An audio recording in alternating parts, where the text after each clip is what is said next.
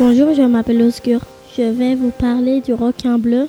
Il existe plusieurs sortes de requins, mais le requin bleu est un des plus dangereux. Il vit en solitaire. Ses dents sont pointues comme des lames de rasoir. Quand une dent se casse, une autre pousse en 8 jours. Il peut mesurer jusqu'à 7 mètres. Il vit tout au fond de l'eau. Je trouve le requin bleu très beau.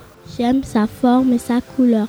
J'espère que ça vous a intéressé mon émission. C'était Osgur sur Trampoline FM.